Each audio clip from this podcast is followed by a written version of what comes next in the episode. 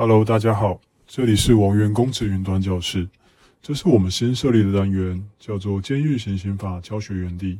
我们每周都会上一部新的影片，以章节作为分类，利用短短几十分钟的时间，快速带大家浏览新监狱行刑法的重点。那修法至今也超过一年了，许多的细则跟法令规定也日渐完备。因此，对于一些尚未更新的书籍，以及缺乏最新资讯，甚至是实务经验，都会收录在本次的影片之中，一一带给大家。那我们开始吧。哦，对了，提醒大家，本影片重点都会上红字，方便考生做笔记，还请大家特别注意哦。在正式影片开始之前，麻烦大家帮我们按一下影片下方的赞，以及点击订阅按钮，加开启小铃铛，才不会错过新片上片通知哦。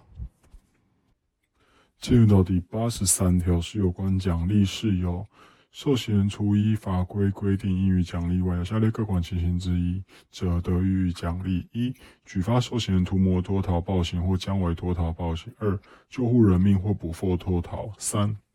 于天灾事变或传染病流行时，充任应急事务有牢记。四、作业成绩优良。五、有特殊贡献足以增进监狱荣誉。六、对作业技术、产品、机器设备、卫生、医药等有特殊设计，足资利用。七、对监内外管理之改进有卓越建议。八、其他优良行为确有奖励之必要。这边一样帮大家设立设计了一个口条哈：谋命事业特产外币，谋命事业特产外币。那基本上奖励是由在监狱上，呃，绝大部分，好，绝大部分比较容易，呃，应该说比较容易，呃，获得奖励的，好，会比较像是呃第四款，好，跟第五款，好，或者是第八款，好，比较会比较容易出现，呃，可以让受刑拿到奖状啊。呃，这都是有助于他们日后提报假释的时候，会有一个呃优先提报的作用。OK，进入到本题例题演练，有关奖励受刑人之相关规定，下列何者错误？A. 救护人命或捕获脱逃得予以奖励。B. 作业成绩优良得予以奖励。C. 给予相当数额之奖金是奖励的方法之一。D. 给予日间外出是奖励的方法之一。答案是 D，D 是错误的。第八十四条是有关奖励的方法，前条情形得给予下列一款或数款之奖励：一、公开表扬；二、增级成绩分数；三、给予书籍或其他奖品；四、增加接见或通信次数；五、发给奖状；六、给予相当数额之奖金；七、其他特别奖励。前项奖励之基准，第七款特别奖励之种类、对象、实施方式、程序及其他应遵守事项之办法，由法务部定之。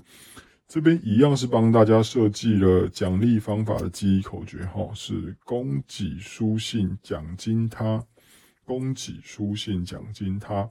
那这边就是延续刚刚奖励的事由，哈，这边是奖励方法。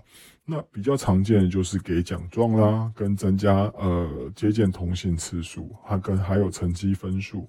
这边是呃实物上比较容易拿到的一些呃奖励方法。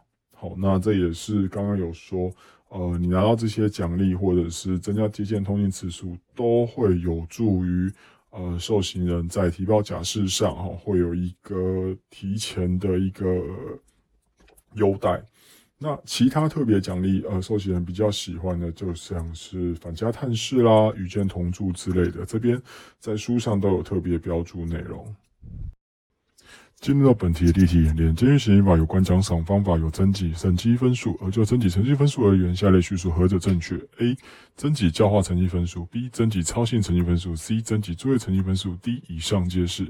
答案是 D，以上皆是。它规定在受刑人特别奖赏办法的第三条里面有明文规定，哈，它是增加呃成绩的总分，哈，不是个别的成绩。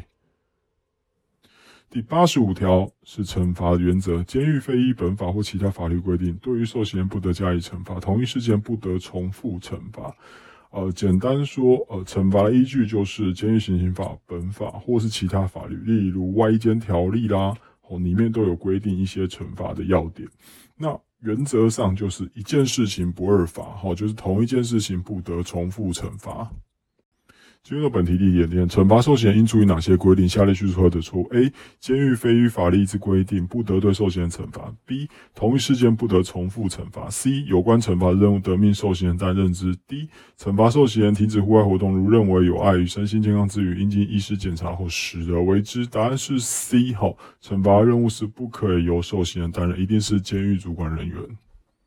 第八十六条是有关惩罚的方式。受刑人有妨碍监狱秩序或安全行为时，得施以下列一款或数款之惩罚：一、警告；二、停止接受送入饮食三日至七日；三、停止使用自费购买之非日常生活必需品七日至十四日；四、一路违规设十四日至六十日。好，这这边也是帮大家设计的口诀：告路费时。好，告路费时。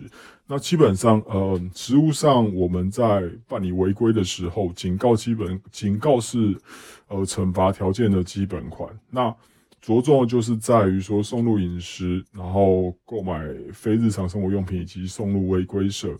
那它是会依据惩罚违规标准表，哈，它所给予的刑度也会不太一样。好，这个大家可以去参考那个监狱的惩罚违规标准表，后里面有非常多的内容。进入到本题例题演练，有关受刑人有妨碍监狱秩序或安全行为时，的施以停止接受送入饮食之惩罚，其日数有何规定？A. 七日至十四日；B. 三日至七日；C. 五日至十日；D. 十五日。答案是 B. 三日至七日。进入到第八十七条，惩罚执行。监狱依本法或其他法律惩罚前，应给予受刑人陈述意见之机会，并告知其违规之原因、事实及可处之惩罚。受刑人违规情节轻微、显堪悯恕者，得免其惩罚之执行或缓予执行。第一个，哦，惩罚在执行前一定要给受刑人陈述意见的机会。在实务上，在实务上，基本上你在办违规的时候，就要给予陈述的机会了。那这个时候，你就要告知哦，惩罚原因跟科所科处的刑罚。那他还是有一些可以宽待的一个作为，哦，例如哦，情节轻微啦，显开免诉等等的。那他所宽待的作为，就是免其惩罚之执行，或是缓予执行，哦，这两种。那特别要记得，免其惩罚执行或缓予执行，这两个会延续到下一条，哦，会延续到下一个下一个作为。受刑人罹患疾病或有其他特别事由时，得停止执行。就因为调查受刑人违规事项，得对相关受刑人施以必要之许可，期间不得逾二十日。第一个是停止执行，好，停止执行的事由是罹患疾病或其他特别事由。好，当有这样的状况出现时，是可以停止执行的。好。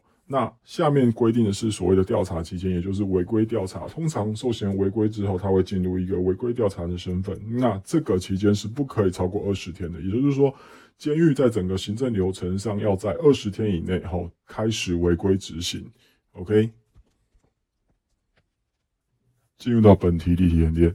执行惩罚时，受刑人如有罹患疾病或其他特别事由，下列处置何者正确？A. 得停止执行者，于其停止原因消灭后继续执行，但停止执行逾六个月不再执行。B. 得废止其惩罚。C. 应予其惩罚之执行。D. 应缓予执行。答案是 C 哈，C 是正确的，应免其惩罚之执行。第八十八条惩罚消除，这边就是接续上一条哈。经依前条第二项规定免予执行或缓予执行，如受惩罚者已保持一月以上之改悔行状，得废止其惩罚。依前条第三项停止惩停止执行者，其停止原因消灭后继续执行，但停止执行逾六个月不再执行。受惩罚者在执行中有改悔情状时，得终止其执行。这边区分三种哈，分别是第一个废止惩罚哦，它的要件是。呃，接续前前条的免予执行或缓予执行，而且他要保持呃善行在一个月以上。哈，第二个是停止执行，他是因为疾病或其他事由，呃，原则上他。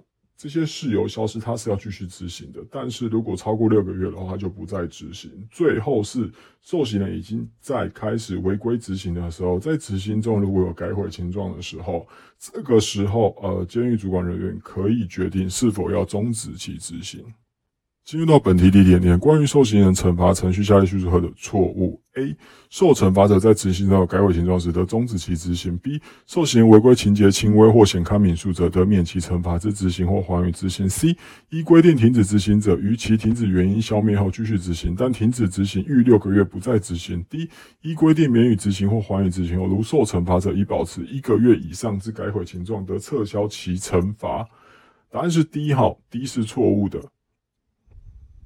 第八十条是损害器具，受刑人因故意或重大过失致损害器具、成品、材料或其他物品时，应赔偿之。前项赔偿之金额，受刑人未为给付者，得自其保管金或劳作金内扣还之。好，他赔偿的要件是受刑人因故意或重大过失。那关于故意跟过失的这个要件，呃，书上都有附上。那毁损的结果就是损害器具啦、成品啊、材料啦或其他物品。这个所谓的器具，包括呃公家的一些用品啊等等。那有些作业材料或者作业成品受刑人不幸的呃或是不小心的损坏的时候，哈，这个时候就会要求其赔偿。那在扣款的要件上，基本上受刑人自愿呃赔偿哦，这是没有什么问题的。就怕就怕他不付钱或是不为给付的时候，这个时候监狱就有权利可以自他的保管金或劳作金直接扣除。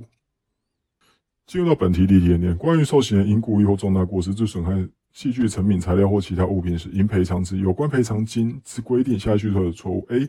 赔偿之数额经监委会决定后，禁至保管金或劳作金内扣还之；B. 受刑未为给付者，得禁至保管金或劳作金内扣还之；C. 赔偿之数额经监督机关决定后，禁至保管金内扣还之；D. 赔偿之数额应经受刑同意后，得于其作业劳作金内扣还之。答案是 B。好，答案是 B，是从保管金跟劳作金内扣还之。好了，那这一章节到这边就结束喽。那谢谢大家的收看。那如果还喜欢这个影片的话，麻烦大家帮我们多多按赞以及订阅。那每周我们会固定上片。那如果有最新的考勤资讯以及考题分析，我们也会额外的新增。那就到这边喽，谢谢大家。